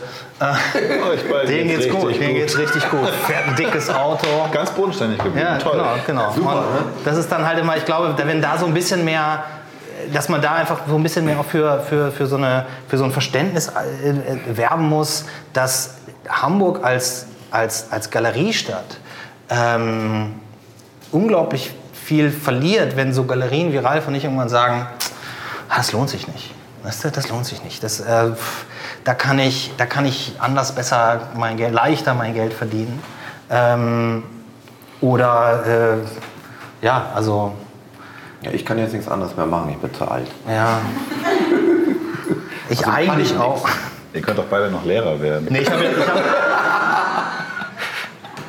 ja, aber weißt du was, ich habe das, hab das mal damals, ich habe das an der HFBK mal vorgeschlagen und habe gesagt, Leute, pass mal auf, soll ich nicht mal bei euch irgendwie Dozent der anderen Sorte sein? Ich habe ein bisschen Hintergrund im Unternehmerischen und alle Künstler, die von euch zu mir kommen, die sind immer so doof, was das angeht. Die haben überhaupt keine Ahnung von Vermarktung oder von Geld oder von Preisgestaltung oder von, wie man überhaupt eine Ausstellung macht. Lasst euch doch mal da einmal so einen Kurs anbieten, wo ich sage, hier, worum kommt es denn, wenn ihr mal hier aus eurem Kokon Kunsthochschule raus seid und in der wirklichen Welt steht und, und, und tatsächlich auch als Perspektive mit dem, was ihr tut, Geld verdienen soll. Das muss ja gar nicht wahnsinnig viel sein. Man kann ja auch nicht kommerziell sein, man muss ja trotzdem eine Miete und Essen bezahlen und vielleicht irgendwann auch eine Familie ernähren. Aber wenn das ein Brot- und Butterjob werden soll, dann gibt es gewisse Dinge, die man zumindest wissen sollte. Wenn ich hier nach 15 Jahren immer noch mit Künstlern über Künstlersozialkasse oder Mehrwertsteuer diskutiere und dann ein Künstler kommt und sagt, die Mehrwertsteuer kannst du mir doch auszahlen, ich bin zwar nicht mehrwertsteuerpflichtig, aber das Geld ist doch meins. Und dann fängst du wieder an, Weißt du so, und dann denkst du so, hier so ein paar Grundlagen, nur so ein bisschen Betriebswirtschaft. Obwohl, mir ist tatsächlich heute angeboten worden, wenn ich mal äh, zufälligerweise in China in der Nähe von Hongkong bin, dann könnte ich doch da mal in die Uni und könnte denen mal erzählen, was Frankunst Krüger so macht. Die laufen uns sowieso alle weg. Ne? Die haben jetzt Ole Utika Aber ich komme da, so selten, komm da so selten hin. Ja. ja gut, jetzt sind wir schon in China. Jetzt ist auch so langsam Du hast gerade schon Amerika und Berlin. Ja, ich weiß. Ja, aber, das ist, das ist, aber das ist natürlich tatsächlich. In den beiden also, Schwellenländern, die mein, mein, eigenes Visa brauchen. Mein Künstler Boris Hoppig, den ich ja nun wirklich schon seit 2004, mit dem ich zusammenarbeite, gut befreundet sind, der eine Zeit lang wahnsinnig gut lief in Deutschland. Und dann kam die Finanzkrise und auf einmal hat sich keiner mehr für ihn interessiert und Sammler sind weggebrochen und alles. Da, der ist halt in China, kriegt der riesen Projekte. Der kriegt riesengroße Projekte. Da stecken die Tausende von, von, von, von, von, von Dollar in Flug Flug, in Unterkunft, in Bau. Boris und ich wollen seit acht Jahren eine große Pappkirche bauen. Also er will die bauen, ich will mich darum kümmern, dass wir hier einen Ort finden, wo wir die aufbauen können. Keiner hat das Geld, viele haben das Interesse, alle sagen, ah, kostet Geld, kann man nichts mit verdienen. Der hat die jetzt in China aufgebaut. So, und das stimmt natürlich. Die haben einfach mehr Bock. Eine Uni da drüben ist halt einfach viel größer, die haben viel mehr Geld. Die machen auch viel mehr. Ne? Aber gut, ich, das ist jetzt kein Grund, nach China zu gehen, finde ich. Aber, aber China, wo wir jetzt schon so weit weg sind von Hamburg, würde ich auch sagen, machen wir mal, hier fangen wir mal an, nähern wir uns mal dem Schlussstatement der Runde. Ach schon? Was? Nicht? Ist das schon so weit? Ja. Ich habe eine Hand gesehen. Oh, wirklich? Aber wir haben ja noch 120 Minuten. wir machen durch hier. Wir, wollten ja, wir wollen ja auch noch ähm, das Publikum zur, zu Wort kommen lassen. Äh, denn ich glaube, dass, äh, dass wir natürlich noch 25.000 andere Themen ansprechen können. Ähm, und und jetzt ja vielleicht noch der Punkt ist, wo wir nicht laut werden. Nee, wir sind ganz entspannt. Wir sind eigentlich ganz entspannt. Wir sind entspannt. Ja. Ähm, ich habe schon diese, wie heißt das, Memes? gedacht mit hier, wer ist nochmal die Waldorf und Grumbler, genau, oder wie die aber heißen. Grumpy Das kommt jetzt nicht, hoffe ich. Ähm, Obwohl er uns aufstacheln wollte. Hast du ja, das gemerkt? hast du, noch, hast du noch eine gute gut. Frage?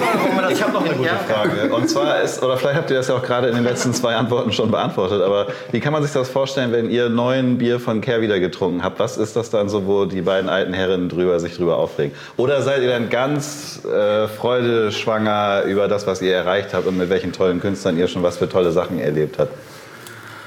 Wir knutschen. Nee, Das aber- schönste Schlusswort aller Ach, Zeiten. Nee, aufregen, also man regt sich ja immer wieder auf. Also weil es läuft ja auch nicht immer alles super. Weißt du, so es ist ja, gibt ja jeden Tag neue Schwierigkeiten. Irgendwie so, ne? Letztens musste ich, er musste mit so einem Präzisionsschraubenzieher bei mir vorbeikommen, den ich nicht hatte, weil ich eine Online-Überweisung machen wollte, ans Finanzamt. Mit das Wichtigste überhaupt. Nein, aber dieses, die Batterie war leer, weißt du, und so kleine Dinge. Und da saß ich an dieser ganzen Geschichte dann ungefähr eine Stunde, so absurde Geschichten. Das ist Das so sind ja ganz kleine- weltliche Probleme. Das ist ja ja, klasse. total. Ich hab, also wir haben auch so ganz normale Probleme. Aber ja, es gibt auch immer mal wieder Momente, wo man denkt, so, ich- lass ich die ganze Scheiße doch mal. Und Wie gesagt, es ging ja auch nicht ums Negative. Es kann ja auch sein, dass ihr einfach sagt, so irgendwie super viel richtig gemacht und ihr habt doch ein schönes Ja. Leben. Ja. äh, also es ist tatsächlich so, ich denke manchmal, denke ich irgendwie so, was für ein Scheißjob und ich, ich schmeiß das hin, ich, ich will nicht mehr, ich kann nicht mehr. Äh, Es gibt natürlich die Momente, wenn du einfach zu viel gemacht hast, wenn du überarbeitet bist, wenn eine Ausstellung dann auch noch dazu nicht läuft und du bist sauer, weil du denkst, es müssen die Leute doch sehen, guckt euch das doch an, macht doch mal die Augen auf. Äh, Dann willst, hast du keinen Bock mehr und dann gibt es auch ganz viele Momente, wo ich einfach denke, so, ich habe einfach den geilsten Beruf der Welt. Ne? So, das gibt's auch öfter. Gut, Ralf hat also den geilsten Beruf der Welt, dann ist das doch ein gutes Schlusswort. Ich bleibe beim Knutschen. Auf jeden Fall. Beides schön. Dankeschön. Ja, gut, dann äh, schon mal bis hierhin vielen Dank fürs Zuhören. Ähm, wir lassen jetzt ein Mikrofon rumgehen ähm, an alle, die Fragen haben. Zum Alkoholfrei, ne? Willst du lieber ein Alkoholhaltiges? Ich habe noch eine Frage an Ralf. Oha. Ähm, was für Kunst stellst du aus? Hast du, wie würdest du den Stil deiner Galerie beschreiben? Oha. Oder was ist dir wichtig in Kunst? Habe ich mich nicht getraut zu fragen. Dankeschön. Mal ein bisschen was Inhaltliches. Also ähm, ich kann es ich kann's selber irgendwie gar nicht so richtig beantworten. Ich glaube aber, ähm, das, was mir wichtig ist mit meiner Galerie, äh, immer schon gewesen ist, tatsächlich ist, ähm, so, sind so zwei Seiten vielleicht irgendwie. Also ich, ich möchte erstmal, dass meine Galerie für jeden offen ist, für das ganze Publikum und äh, dass ich es ein bisschen niedrigschwellig halte. So tatsächlich auch. Und das ist manchmal auch in der, in der Kunst so. So, ich sag mal, so Konzeptkunst, die man irgendwie viel erklären muss, ist eher nicht so meins. Ich bin eher so ein visueller Mensch. Und ähm, das heißt natürlich nicht, dass, dass da keine Inhalte drin sind. Ne? Also überhaupt, also um Gottes Willen, dann macht es ja auch keinen Spaß. Ne? Dann wird es ja auch langweilig und doof. Ähm, aber ich glaube, so im Großen und Ganzen kann man sagen, ich stelle äh, viel Malerei und Zeichnung aus. Das ist eigentlich so das, was, was ich viel gemacht habe bisher. Äh, die installativ, ähm, manchmal auch Installationen tatsächlich. Oder jetzt gerade habe ich ja eine Ausstellung mit äh, Isabel Kamp und Nils Kassiske, wo ich Skulpturen ausstelle. Ne? Also das ist vielleicht auch nochmal eine andere. Wobei das sich in den letzten Jahren ja auch so ein bisschen verändert haben, hat, dass ähm, auch Maler und Zeichner tatsächlich auch in, in den Raum gehen und, und andere Dinge machen, äh, die skulptural arbeiten und so weiter und so fort. Ne? Aber ich würde mal sagen, im Großen und Ganzen ist so der Schwerpunkt wirklich so Malerei, Zeichnung in verschiedensten, vielfältigsten Formen. Also so Videos kommen mal vor, aber ich bin, bin keine Galerie für Videokunst und Fotografien auch eher selten irgendwie. Ne? So. Also es ist ein bisschen schwierig irgendwie zu definieren. Es gibt ja auch tatsächlich so Galerien, die so ein ganz klares, straightes Profil haben. Ähm, das möchte ich eigentlich nicht, das ist mir auch zu langweilig. Dann irgendwie, ne? So, ich kenne das auch, dass ich, dass ich mal äh, Leute ausgestellt habe, die aus dem illustrativen Bereich kommen und äh, aber in die freie Kunst gehen, so jemand wie Anke Feuchtenberger oder Stefano Ricci. Und auf einmal hatte ich das Gefühl, dass alle denken so, ah, der macht jetzt eine Galerie für illustrative Geschichten oder Sachen, die daherkommen. Mag ich auch gerne, mache ich auch, mache ich weiterhin. Aber nur das zu machen, dann wird es mir auch zu langweilig. Da habe ich auch keinen Bock drauf. So, insofern, weiß ich nicht, manchmal bin ich da, weiß ich nicht, vielleicht selber überrascht. Das ist mehr so ein Gefühl. Ja, also tut mir leid, ich kann das nicht, nicht konkret beantworten. Das ist doch eine gute Antwort.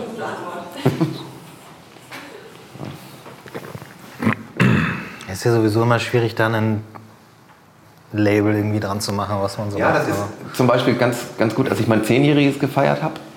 Da hat mich dann das Abendblatt angerufen und meinte so, ja, Sie sind ja hier eine Lowbrow und Street Art Gallery.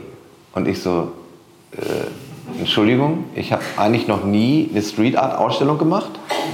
Und ähm, so Lowbrow, okay, da stelle ich vielleicht einmal oder zweimal im Jahr irgendetwas aus. Aber dann habe ich ja noch neun oder zehn andere Ausstellungen, da mache ich was ganz anderes. Ne?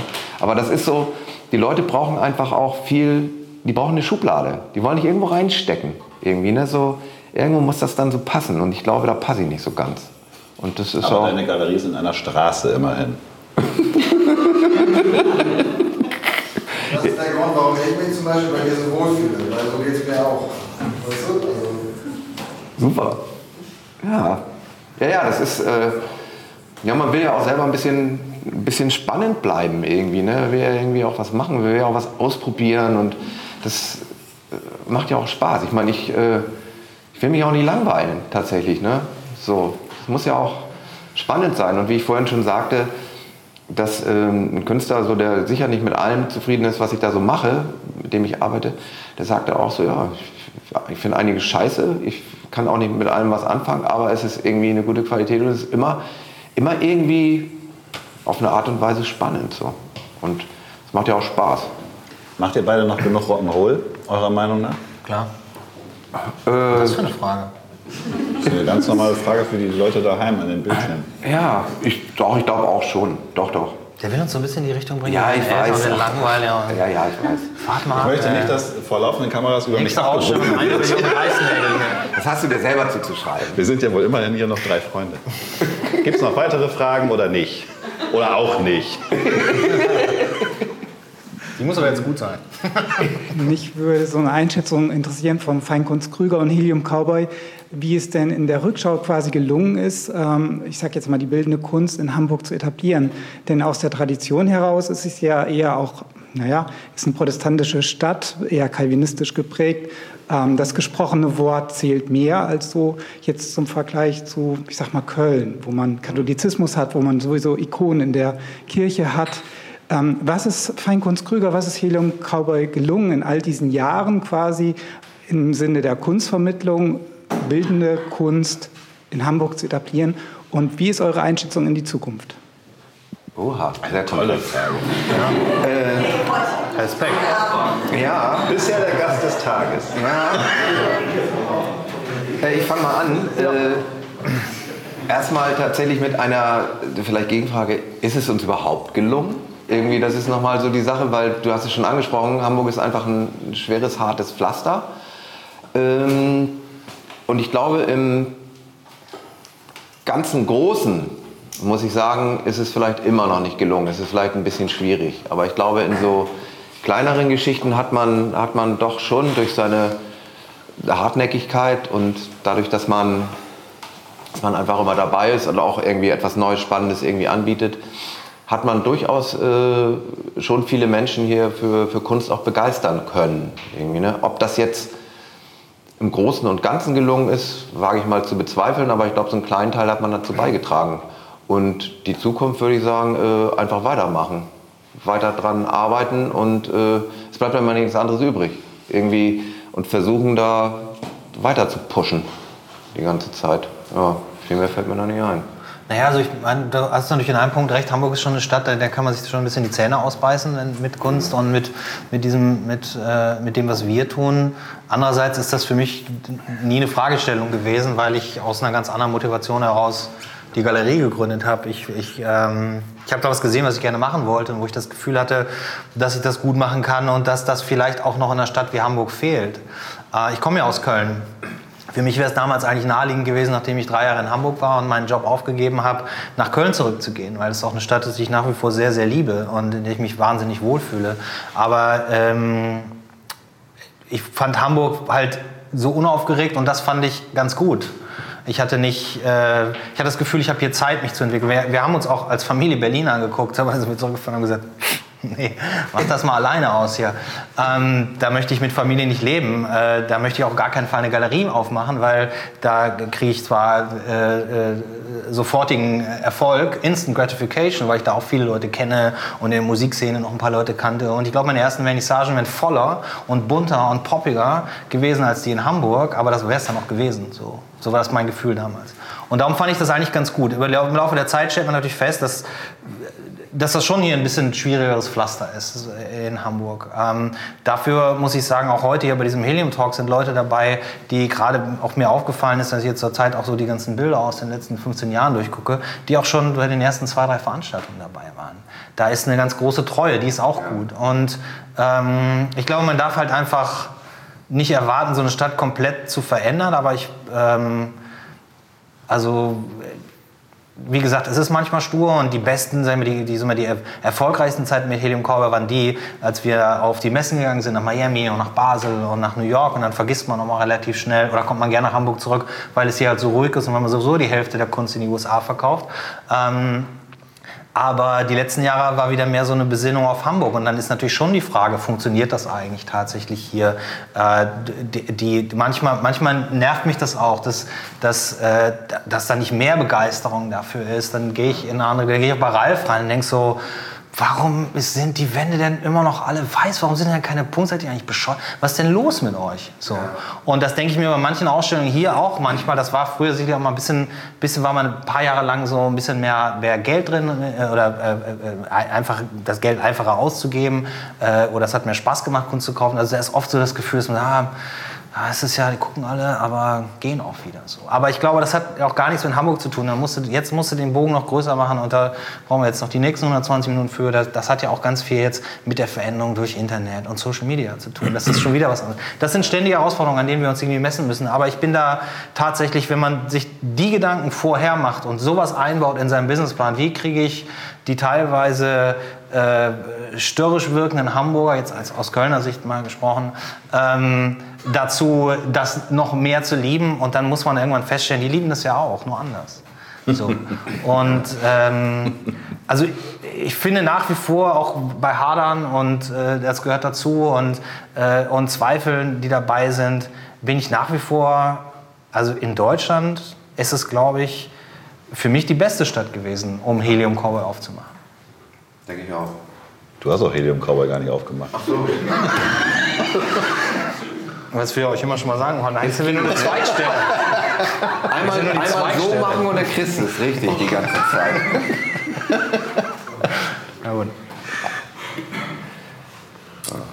So, jetzt traut sich keiner mehr eine Frage zu stellen, da könnte ich verstehen, aber ach doch. Also ich würde da ganz gerne nur noch mal anknüpfen. Ne? Also, ähm, also es hakt sich im Grunde in die Frage ein, ähm, grundsätzlich habt ihr das Gefühl, dass sich in Hamburg ähm, die Kunstszene weiterentwickelt oder habt ihr das Gefühl, ähm, also sie verändert sich, aber sie stagniert? Also ich, ähm, ich persönlich habe das Gefühl, es ist ein bisschen dynamischer geworden, weil man begriffen hat, dass wenn man selber nichts macht, sich auch nichts bewegt. Aber ich kann auch nicht, ähm, also ich würde das ganz gern mal so aus eurer Sicht wissen, wie ihr das empfindet. Ähm, also es kommt drauf an. Also ich habe so das Gefühl, dass ähm, das ist so ein Gefühl. Ich kann es nicht mal begleiten. Dass es eine Zeit gab, wo zum Beispiel die, ähm, die Off-Szene aktiver gewesen ist. Also ich glaube, dass, äh, dass es mal hier eine Zeit gab vor, vor so einigen Jahren, wo ich, ich denke, dass die Off-Szene sich durchaus mit Berlin irgendwie, mit der Off-Szene in Berlin hätte messen können. Nicht ganz so, aber ne? Und das kommt mir ein bisschen so vor, als wenn das ein kleines bisschen zurückgegangen ist. Ähm, ganz einfach, es liegt ja dann auch immer an, an, an Personen tatsächlich. Ne? Vielleicht sind die dann ausgebrannt. Die Unterstützung ist auch wirklich nicht besonders groß, gerade für die Off-Szene, wenn ich mir angucke, was da äh, an Geld reingesteckt wird vom Senat. Das ist also, das ist lächerlich. Also wenn so, so ein Laden wie das Westwerk, äh, die ja wirklich gute Arbeit machen, ich glaube momentan einen Zuschuss von 18.000 Euro kriegen, denke ich auch so, ja, das könnt ihr euch auch in den Arsch schieben, weil äh, unterstützt, ja, aber unterstützt euch, unterstützt das einfach mal richtig, weißt du so, aber da ist es, das ist dann, Hamburg ist einfach schwierig, Hamburg, äh, Hamburg ist eine Handelsstadt, weißt du so, hier, hier wird gehandelt, so für die, für die, für die Künste ist tatsächlich etwas übrig, Theater, Musik, Literatur, was weiß ich, und irgendwann ganz hinten kommt mal so die bildende Kunst. Und ich will jetzt nicht jammern, aber ich glaube, wir haben da als Bilden, man hat da echt keinen guten Stand hier in der Stadt. Ne? Das wird immer so ein bisschen so, so weggeschoben irgendwie. Ne? Und äh, ja, da muss man einfach weiter gegen ankämpfen irgendwie. Ne? Und äh, es besser wird, weiß ich nicht. Keine Ahnung, ich habe jetzt, wenn ich so auch an, komm, wenn ich jetzt an ist ja auch so was Künstler angeht zum Beispiel, da gibt es ja auch so Jahrgänge. Es gab meiner Meinung nach, als Schwankowski noch hier war, fand ich, gab es unglaublich viele starke Jahrgänge. So, ne? Ähm, Im Moment fällt mir nicht mehr so viel auf, kann aber auch an mir liegen. Irgendwie, ne? Also so, naja. Ja, ich glaube auch, dass, also, das, also ich glaube, dass in den letzten Jahren sind einfach auch, ähm, ich glaube, die Art und Weise, so Ausstellungen zu machen, ist auch ein bisschen anders geworden. Also diese, diese, diesen Off-Szene-Ding, das hatte ich auch früher das Gefühl, dass ständig irgendwo irgendwas war und immer was Neues passierte. Viele der Künstler aus Hamburg, die ich ausgestellt habe, habe ich so kennengelernt, habe ich auf solche Hinterconti und solche Sachen damals alle. Da war immer, überall war irgendwo was los und ähm, es war nicht immer so der Versuch, das alles immer gleich ganz schick zu machen. Weißt du, es reichte ein Raum mit zwei Glühbirnen, die von der Decke kommen und irgendwie jungen, wilden Talenten, um irgendwas zu machen. Und jetzt muss es halt immer ich kann das sagen, weil ich mache das seit 15 Jahren und ich habe da auch langsam natürlich auch Bock drauf. Aber jetzt muss es halt das richtige Craftbeer sein und es muss der politisch korrekte Limo sein und es muss, äh, äh, es müssen vielleicht auch Männer in schwarzen Anzügen an den Türen stehen und, äh, weißt du, und dieses, dieses Spontane, das ist so ein bisschen, bisschen raus. Es gibt viel mehr Galerien tatsächlich äh, inzwischen, die, die, so ein, die, die das eigentlich als Galerien abdecken, was früher noch so ein Spannungs- und Experimentierfeld war. Und ich glaube, das ist das, was sich so ein bisschen geändert hat. Ich glaube, dass auf dem, ich sag mal, auf dem gehobenen professionellen Bereich nicht eine ganze Menge getan hat und dass ja im Prinzip auch gut ist für Künstler, weil man natürlich dann auch ganz anders was zeigen kann und wenn da gute Pressearbeit gemacht wird oder sowas. Aber äh, ich glaube, das ist so ein bisschen, was sich so verändert hat. Aber da muss ich auch Ralf sagen, das hat auch natürlich immer was mit der Generation zu tun. Und wer ist da gerade und wer hat Bock und wer will, wer will Rock'n'Roll und wer will ähm, was, keine Ahnung, lieber doch was Gediegeneres und, ist ja auch und Profi- Schweinearbeit. Ja, ist doch eine Schweinearbeit, klar. Also was, was die, diese Aufräume da leistet, ist wirklich auch eine Schweinearbeit. Das ist ja auch viel zu tun irgendwie, ne?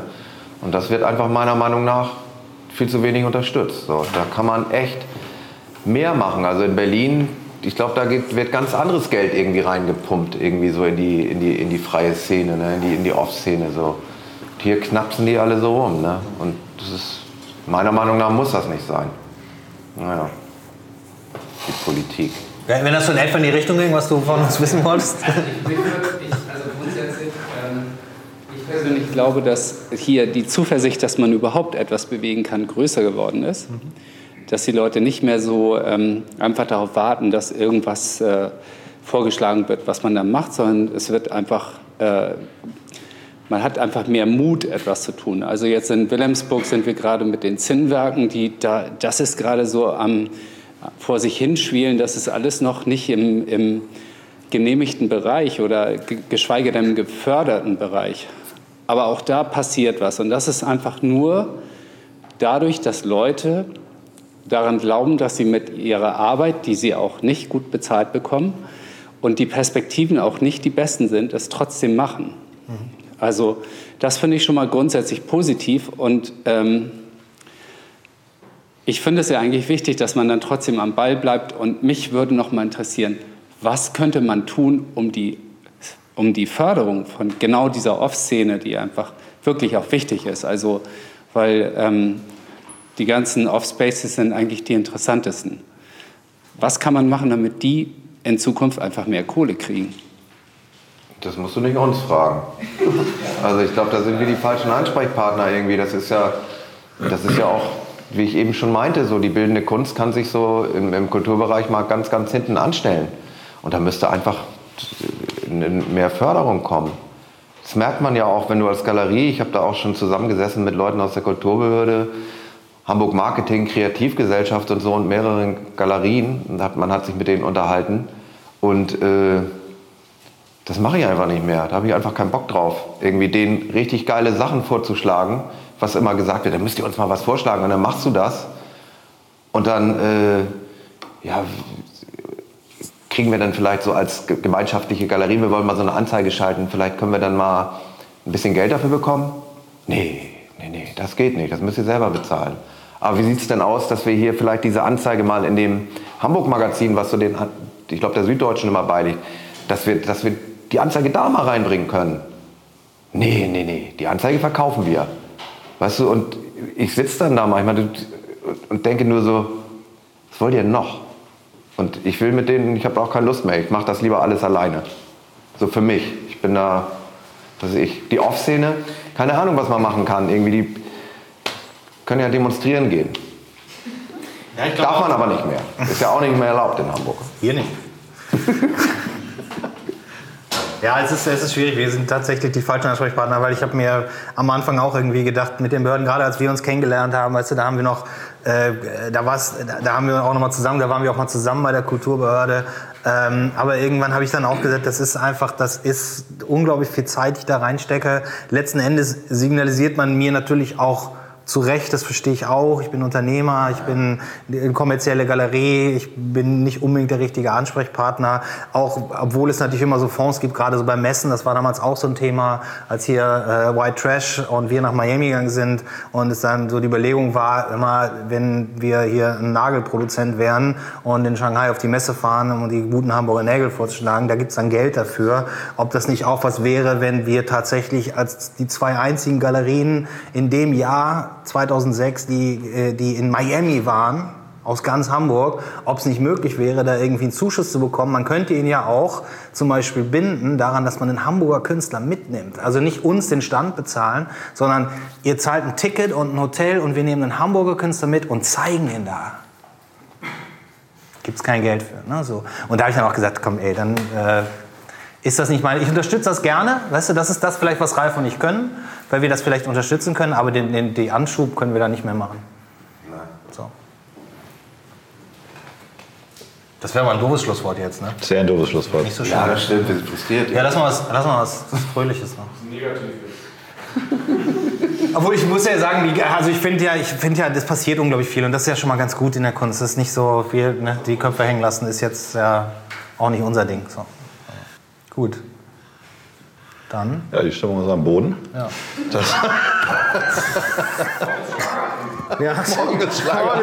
Es gibt tolle Musicals in Hamburg. Ja, genau. Genau. Gute Musicals, ja. Schlagermove. Was will man mehr? Ja. gut, dann.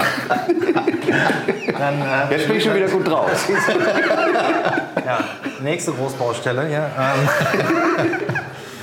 gut, dann. Ähm, ja, dann sag ich mal, dann äh, bedanke ich mich bei den vielen Leuten, die heute gekommen sind. Das ist ja auch, auch schön für uns, wenn, wenn, äh, wenn hier so viele schon beim Live-Event dabei sitzen und nicht nachher nur vom Fernseher. äh, ich bedanke mich bei Ralf, hat mich sehr gefreut. Ähm, ganz toll gefallen heute. Das war super unterhaltsam. Ja, Richtig schön.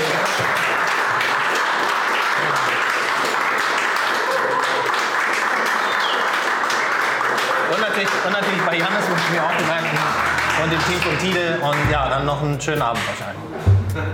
Yeah. yeah. Schöner Jubiläumstag.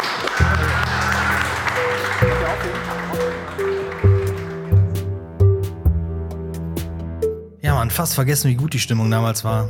Und die ganze Zeit dieses Bierflaschen öffnen, wie schön. Wie Janis treffend sagt am Schluss, schöner Jubiläumsgast, perfekter Jubiläumsgast. Wenn euch dieser Podcast gefallen hat oder es etwas auszusetzen gibt, freue ich mich natürlich sehr über Feedback. Als Mail an heliumtalk.heliumcowboy.com oder auf all den anderen Kanälen, auf denen ihr mich erreichen könntet. Und falls ihr das nicht bereits tut, abonniert doch den Helium Talk gleich mal bei iTunes oder Spotify zum Beispiel.